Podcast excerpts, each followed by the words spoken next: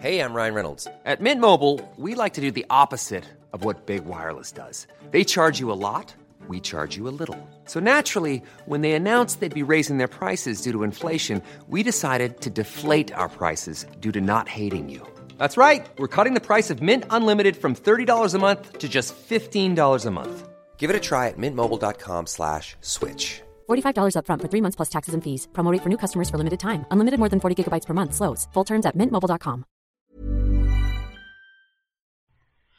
Sean bienvenidos al episodio número 68 de Historias de Mundo Creepy. Y en esta ocasión, el señor Emanuel y yo ya nos encontramos de nuevo en la misma ciudad. Ya. Estamos grabando juntos. ¿Y cómo estás, Emanuel? Muy bien, ya extrañaba esto. Fue una semanita ahí, creo que casi dos semanas que no estuvimos por contratiempos personales. Pero estamos muy felices de estar aquí de nuevo con otro gran episodio. Y queremos agradecer y saludar a las personas que nos etiquetan ahí en redes sociales. De que están escuchando el podcast, de que están disfrutando de las historias. Y empiezo con el saludo de Lizzy-Jenin. eh, 03 a través de Instagram. Muchas gracias, Lizzy, por estar al pendiente. Muchas gracias también a Liri El Sena, que nos etiquetó ahí en Twitter. Muchas gracias por estar escuchando el podcast, por compartir. Gracias, gracias. Gracias también a Alejandra Pérez Recendis, que por aquí nos comparte que estaba escuchando el episodio anterior, el 67, sobre autobuses. Y también muchísimas gracias a Hugo Daniel Sornosa, que nos etiquetó ahí mientras estaba realizando un procedimiento, no sé exactamente de qué, pero se ve que es algo de medicina. Así que bueno, Hugo, un abrazo y gracias por etiquetarnos. Gracias, está increíble eso de que pues cada quien tiene sus actividades distintas en el día mientras nos escucha. Eso es algo que nos, nos da bastante felicidad, nos, nos hace sentir bien chido de acompañarlos de donde estén. que somos parte de su día es algo muy lindo. Y les recordamos si ustedes quieren su saludo en el próximo episodio o algún episodio futuro nos pueden etiquetar en redes sociales. A mí me encuentran como arroba Kevin Masketman Y arroba Emanuel-Night, a mí en todos lados, Emanuel con doble M y Night de noche. o también pueden etiquetar las cuentas del canal como arroba Mundo Creepy Oficial. Y ahora sí sin retrasar más esto los dejamos con el episodio de hoy que es sobre nueve historias cortas de terror temporada 2 episodio 5 ojalá que lo disfruten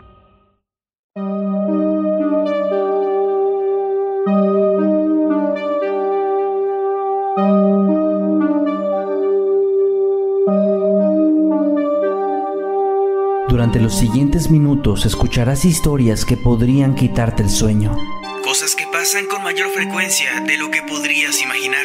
anécdotas vividas por personas reales como tú, como yo. ¿Estás listo para escucharlas? Así que ponte cómodo y apaga la luz, porque yo soy Emanuel Morales. Y yo Kevin García. Y estas son Las historias de Mundo Creepy.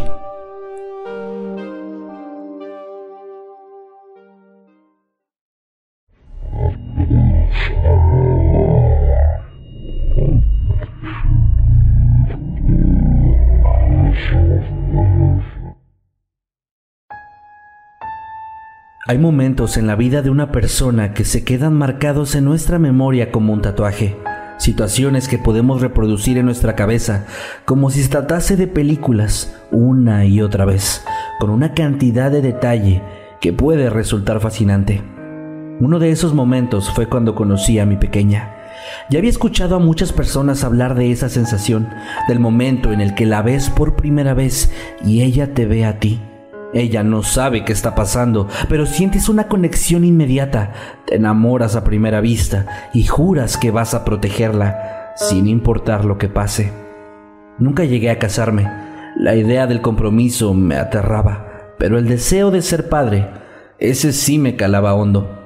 Finalmente llegó el día, sentí todo el peso de la responsabilidad que me estaba esperando adelante, cayendo sobre mis hombros de golpe. Fue aterrador, pero también me hizo sentirme completo. Por unos breves instantes en mi vida me sentí feliz. Sin embargo, llegó a mi vida otro momento que jamás voy a olvidar, el instante en el que me arrebataron a mi pequeña. Esa mañana habíamos terminado el desayuno, dos claras de huevo con un poco de fruta y jugo de naranja, su comida favorita. Ella estaba feliz, era un día particularmente agradable. Podía escuchar desde la cocina la dulce melodía de los animales que llevaban a cabo su rutina afuera. Y entonces noté un sonido extraño. Eran pasos. Incluso algunas aves se callaron con su presencia. Me pregunté qué carajo hacía alguien en nuestro hogar. No estábamos acostumbrados a las visitas y esto sin duda era inusual. Ni siquiera tuve tiempo para procesar la situación, pues un grito furioso se hizo presente en el lugar. Era un hombre que amenazaba con entrar a mi casa. ¿Por qué? Porque alguien querría algo de nosotros. No éramos una familia acomodada, vivíamos al día con la poca comida que yo podía conseguir. ¿Acaso querían dinero? ¿Llevarse los pocos bienes que teníamos? Pronto mis preguntas serían respondidas cuando escuché a uno de esos hombres asegurando que se iban a llevar a mi pequeña.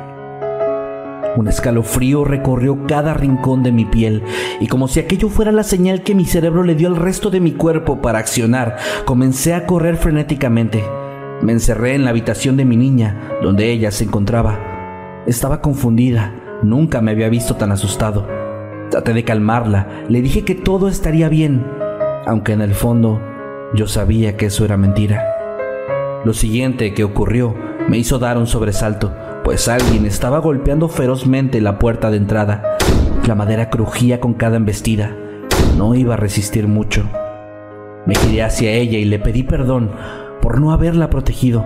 Le dije que tal vez su madre había enviado a esas personas. Esa mujer nunca la quiso, jamás la cuidó, ni siquiera le importaba su bienestar, pero estaba empecinada en que ella no estuviera conmigo. Lo único que deseaba era arrancarla de mis brazos. Finalmente la puerta cedió. Los hombres entraron violentamente, mientras las lágrimas ya inundaban mis ojos y se arrastraban a través de mis mejillas. No pude hacer nada para evitarlo. Ella comenzó a llorar también. Su mirada me suplicaba que la salvara, que hiciera algo para evitar que se la llevaran. Pero yo estaba aterrado. No sabía qué hacer. Aunque eso no importaba. Era demasiado tarde. En un solo movimiento, su cuello se abrió, dejando salir una cantidad obscena de sangre. Su vida se fue apagando poco a poco, mientras yo estaba ahí, inmóvil, observando cómo esos hijos de perra me habían quitado la única cosa en la vida que me importaba. Entonces, la puerta de la habitación se abrió con fuerza. Ahí está, atrápenlo, gritó el líder del grupo. Casi instantáneamente dos de ellos se abalanzaron sobre mí, escupiendo insultos y amenazas. Al ver el cuerpo inerte de mi niña, uno de ellos comenzó a golpearme y sacó la pistola que tenía en su cinturón para ponerla justo en mi frente, asegurando que yo merecía morir. ¿Yo? Ellos fueron los que me la quitaron, me dejaron sin opción.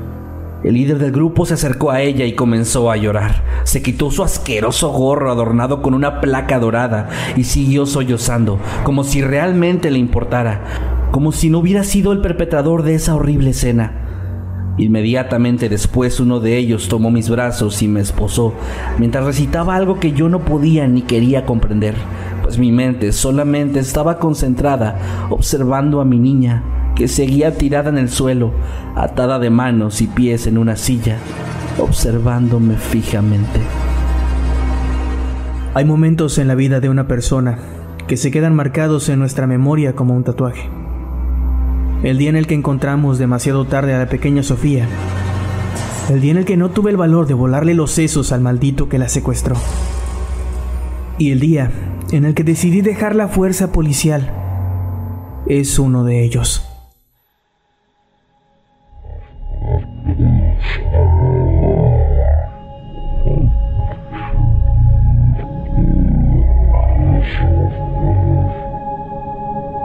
Mi hermano me miró y me pidió que no gritara.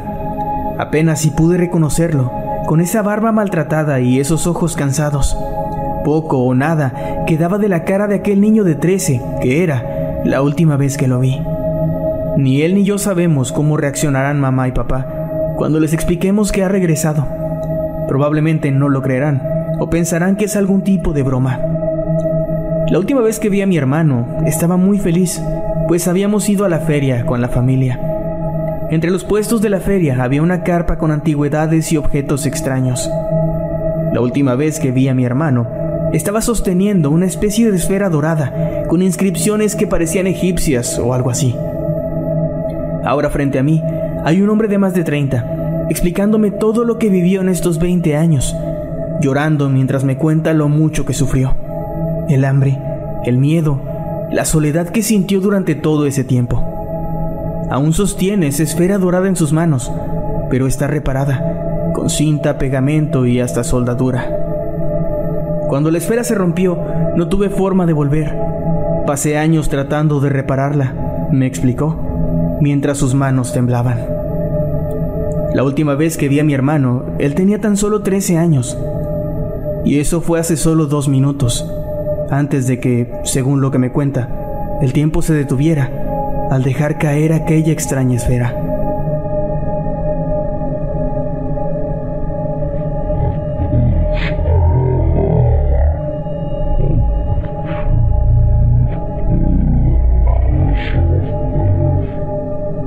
La humanidad había alcanzado el punto más alto en su evolución tecnológica. Habían explorado los confines de su propia galaxia y aspiraban a llegar todavía más lejos. Sin embargo, en algún punto se detuvieron a pensar en lo que habitaba su propio mundo. La mayor parte del océano seguía siendo un territorio inexplorado y las capas más profundas apenas si habían sido rozadas por sus máquinas más avanzadas. Comenzaron a desarrollar tecnología nueva querían adentrarse e encontrar lo que había al centro de su propio hogar, de su planeta azul. El reto fue complicado, pero los humanos eran tercos. No importaba si el resultado llegaría años después de que sus huesos se convirtieran en polvo, ellos querían dejar un legado, querían descubrir lo que había en el núcleo. Finalmente lo hicieron. Quizás si hubieran comenzado un par de siglos antes, habrían tenido tiempo suficiente para evitar lo que se avecinaba.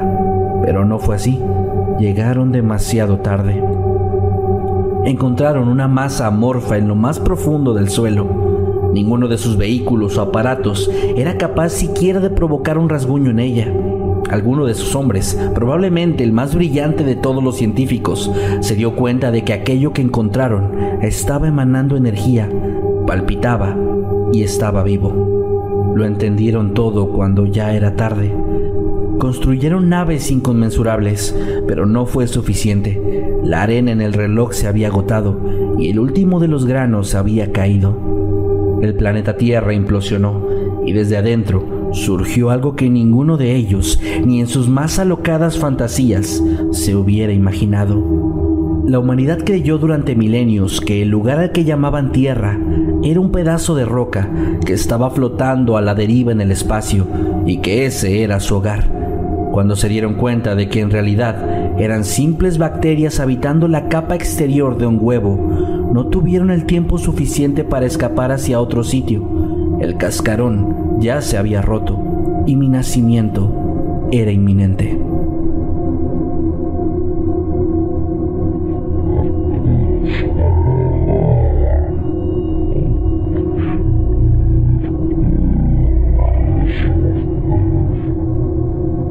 Soy el hombre más feliz del universo, porque puedo respirar, porque tengo manos para sentir y piernas para moverme. Soy el hombre más feliz del universo porque tengo ojos para ver y porque tengo un corazón que sigue latiendo. Soy el hombre más feliz del universo porque puedo sentir amor, porque puedo sentir tristeza y porque puedo sentir miedo, como el miedo de flotar a la deriva en el espacio el miedo de ver a tu planeta explotar en mil pedazos. Soy el hombre más feliz del universo y también soy el más triste, el más alto y el más bajo, el más afortunado y el más desafortunado. Soy el hombre más feliz del universo porque soy el único. Soy el hombre más feliz del universo porque estoy vivo, al menos durante los próximos tres minutos, hasta que se me acabe el oxígeno.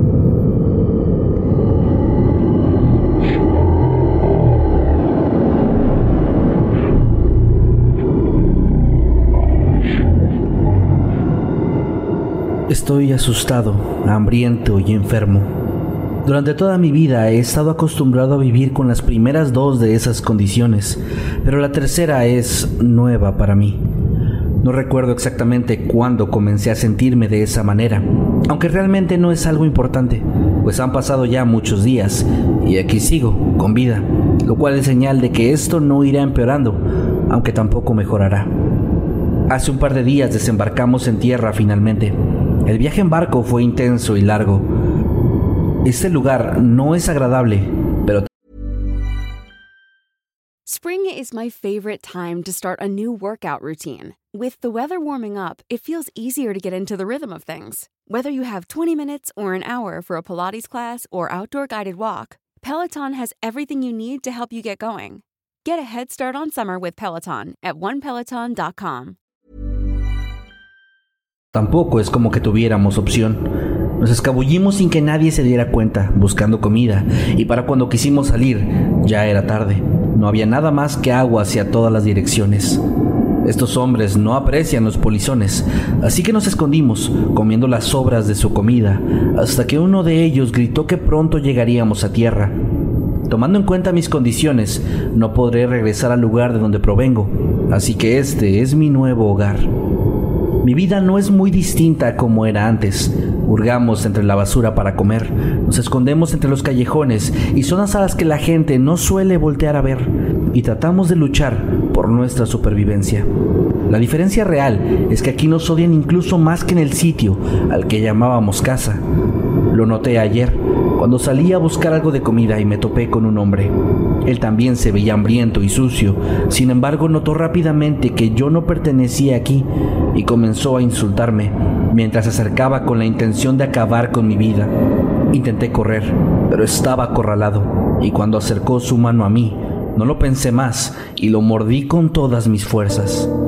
Esto claramente lo alteró, quizás porque no lo esperaba. Tal vez pensó que yo era débil y que no pondría resistencia. Incluso yo pensaba eso. El tipo sostuvo su mano ensangrentada con la otra y corrió aterrado, mientras se tambaleaba de un lado a otro. Para mi sorpresa, cuando volví a encontrarme con mis amigos, ellos me dijeron que habían tenido encuentros similares. Era como si algo dentro de ellos hubiera sentido un impulso irresistible de morder a las personas que los querían matar. ¿Sería esto acaso un síntoma de nuestra enfermedad? No había forma de saberlo, pero había sido efectivo. Afortunadamente, aquella novedosa táctica de supervivencia rindió frutos, y en tan solo unos días nuestra suerte ha cambiado por completo. Comenzamos a salir a las calles, dejando atrás el miedo que antes nos invadía, y notando en las expresiones de la gente que sentían un terror puro al vernos. Escapaban en cuanto nos escuchaban aproximándonos. Nosotros habíamos vivido entre las sombras, y ahora ellos eran nuestras presas. Aquellos a los que mordimos habían sido infectados y los cadáveres pronto se apilaban en las calles. Ninguno resistía la enfermedad que nosotros portábamos y de la cual parecíamos ser inmunes. Las decenas de muertos pronto se convirtieron en miles y después el número creció todavía más. Ahora, ellos nos temen. Nunca más tendríamos que seguir ocultándonos. El mundo se había convertido en nuestro hogar y ninguna otra rata volvería a ser víctima de esos asquerosos seres humanos.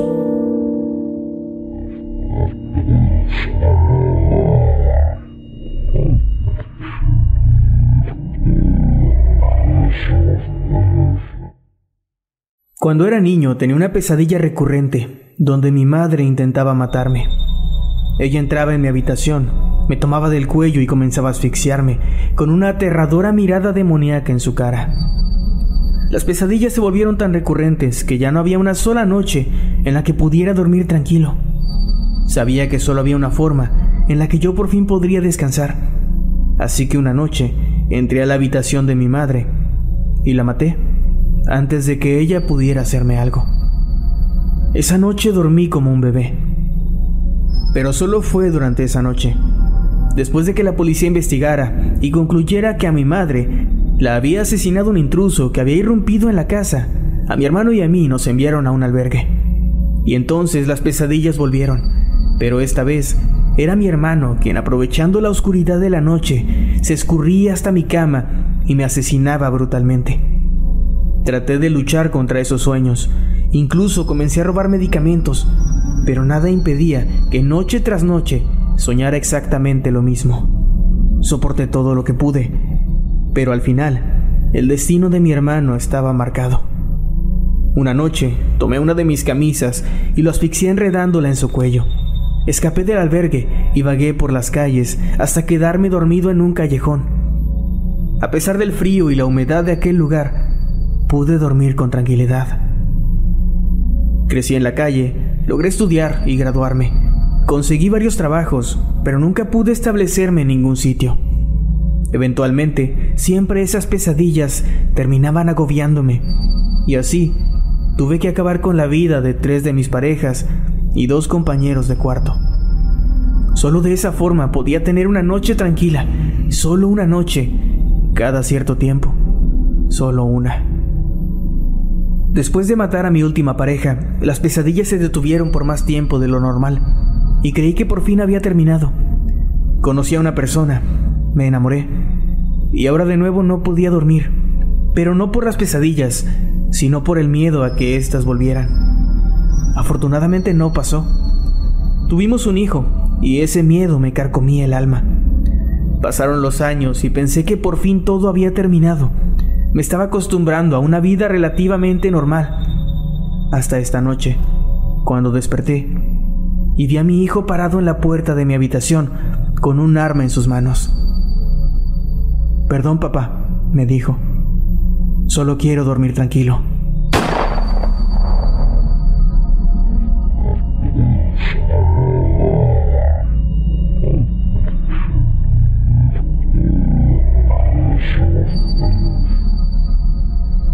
Desde que tengo memoria, cuando viajaba en el auto de mis padres, me fascinaba ver a través de la ventana. Usando mis manos creaba a un ser que se movía entre los edificios aledaños a una velocidad impresionante. Brincaba, corría, esquivaba los obstáculos. Era un espectáculo sin igual. Ni siquiera me percataba del paso del tiempo mientras nos movíamos de un lado de la ciudad a otro. Pero hoy me pasó algo extraño. Mientras movía mis dedos índice y anular, simulando un par de piernas ágiles, noté algo que estaba justo detrás de mi mano. El enfoque de mi vista cambió hacia el fondo, a lo que estaba más allá de la ventana, donde se encontraba el objeto que había capturado mi atención. Era un hombre, uno que se movía velozmente, sorteando cada suelo, pared o tejado que se interpusiera en su camino. Estaba estupefacto no sabía si lo que estaba viendo era el producto de mi imaginación o siquiera si estaba en el mundo real. Me pregunté si acaso estaba soñando. Incluso consideré la idea cliché de pellizcarme el brazo para intentar despertarme. Pero en el fondo realmente no quería hacerlo. Estaba intrigado. Incluso si se tratase de un sueño, ¿quién era este hombre? ¿Cómo era posible que se moviera con tanta gracia y destreza? Y más importante aún, por qué me estaba mirando fijamente mientras lo hacía. Perdido en mis pensamientos, dejé de prestar atención por unos momentos, a pesar de que mi mirada seguía fija en él, y eso me ayudó a notar un detalle que me hizo sentir un escalofrío que erizó todos los vellos de mi piel. El hombre estaba acercándose al auto. Pensé rápidamente en hacer algo, pero ¿qué es lo que podía hacer? ¿Llamar a mis padres? Seguramente no me iban a creer e incluso si lo hicieran, existía la posibilidad de que ellos no pudieran verlo. No tengo la menor idea de cómo sabía esto, pero algo en mí me decía que a lo largo de todo el mundo solamente yo podía verlo a él, y en esos momentos sentía que solamente él podía verme a mí. El hombre que corría junto al auto ahora estaba más cerca. La proximidad actual me permitía verlo con un poco más de detalle. Su ropa no tenía nada de especial, Usaba una sudadera negra con el gorro cubriendo su cabeza. Vestía también un par de pantalones deportivos del mismo color y unos tenis que terminaban el conjunto monocromático. Su vestimenta no era especial, pero lo que en realidad se robó mi atención fue su cara. Su rostro era largo y pálido, con un tono azulado que lo hacía parecer un ente sin vida. Tenía una nariz delgada y puntiaguda, y su boca formaba una línea recta, carente de cualquier expresión. Sus ojos estaban abiertos como platos, eran tan grandes que parecían inhumanos. Incluso a la distancia me era posible distinguir que no estaba parpadeando, solamente me observaba fijamente mientras seguía corriendo. Mi mente estaba acelerada. Mi corazón latía fuerte dentro de mi pecho y las palmas de mis manos estaban humedecidas por un sudor helado. No sabía qué hacer. No sabía qué decir y no sabía lo que iba a pasar. La única certeza que tenía era que algo desagradable ocurriría si ese tipo lograba acercarse lo suficiente. Pero fue muy tarde. Antes de que me pudiera dar cuenta, el hombre se encontraba ya junto al auto. Utilizando su brazo izquierdo, tomó la manija de la puerta que se encontraba junto a mí y comenzó a sacudirla violentamente, tratando de abrirla. En aquel instante, sentí como si mi mente hubiera salido de alguna especie de trance y comencé a gritar. Quería avisarles a mis padres, pero no tenía ninguna otra forma más que dejar salir todo el miedo que se había acumulado en los segundos anteriores. Tanto mi mamá como mi papá voltearon en ese momento, preguntándome qué estaba pasando, y yo intentaba deshacer el nudo que se había formado en mi garganta para hablar con ellos, pero me tardé demasiado en reaccionar, pues escuché en aquel momento el sonido de la puerta abriéndose, y de pronto todo se volvió oscuro. Desperté hace unos instantes. Puedo sentir el aire golpeando mi rostro y mis brazos y piernas se mueven, casi por voluntad propia, a un ritmo acelerado, imposible. Abro mis ojos y puedo ver cómo me estoy moviendo. Sin embargo, no veo lo que hay frente a mí. Lo único que puedo ver es una calle prolongada y en ella hay un vehículo. Es el auto de mis padres. Estoy seguro de que lo es. Dentro me es posible ver a mi mamá en el asiento del copiloto y apenas alcanzo a ver la silueta de papá. Detrás de ellos hay alguien. Es un hombre. Está sentado junto a la ventana y me está observando fijamente. Necesito acercarme. Necesito entrar al auto y decirle a mis papás que el hombre que corre está justo detrás de ellos.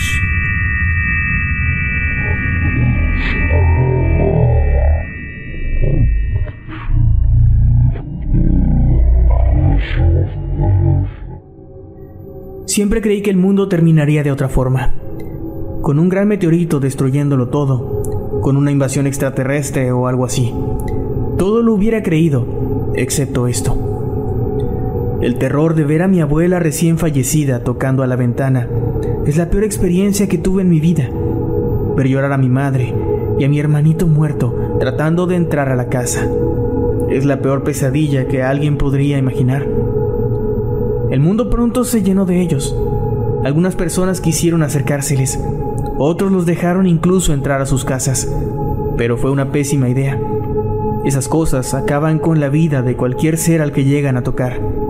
Lo peor de todo es que no lo hacen a propósito. Parece que son conscientes, están tristes, confundidos. Algunos no saben que han muerto y suplican por volver a ver a sus seres queridos. Esto es lo peor que podría pasarle a cualquiera. Una invasión de gente muerta y a la que no se le puede volver a matar. Si es que existe algo peor que una invasión zombie, sin duda, es una invasión de fantasmas.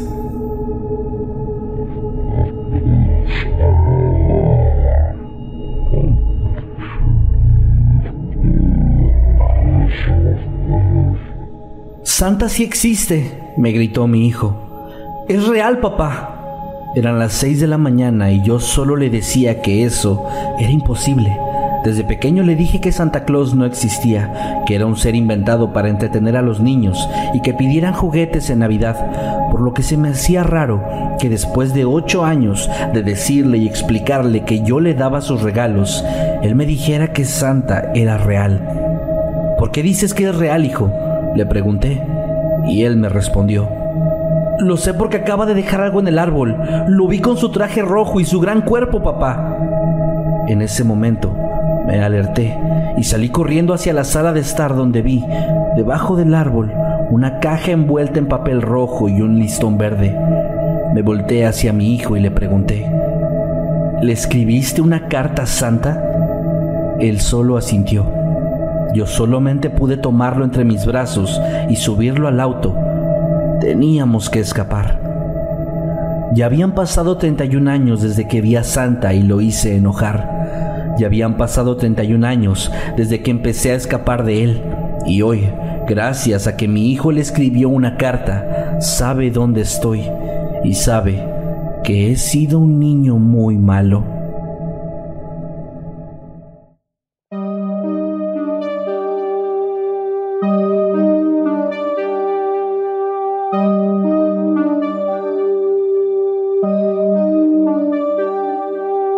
Hemos llegado al final de este episodio. Esperamos que haya sido de tu agrado.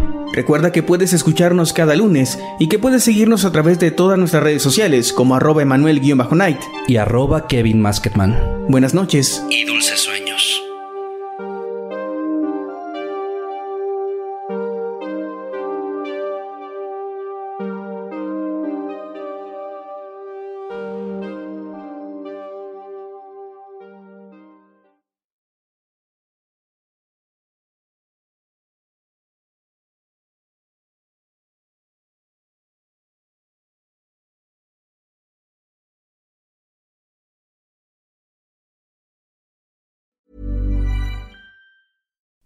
you like to look five years younger? In a clinical study, people that had volume added with Juvederm Voluma XC in the cheeks perceived themselves as looking five years younger at six months after treatment. Look younger, feel like you. Add volume for lift and contour in the cheeks with Juvederm Voluma XC. Reverse signs of aging by adding volume to smooth laugh lines with Juvederm Volure XC. For important safety information and to find a licensed specialist, visit juvederm.com. That's J U V E D E R M.com. Not for people with severe allergic reactions, allergies to lidocaine, or the proteins used in Juvederm. Common side effects include injection site redness, swelling, pain, tenderness, firmness, lumps, bumps, bruising, discoloration, or itching. There's a risk of unintentional injection into a blood vessel, which can cause vision abnormalities, blindness, stroke, temporary scabs, or scarring. Talk to a licensed specialist to find out if it's right for you.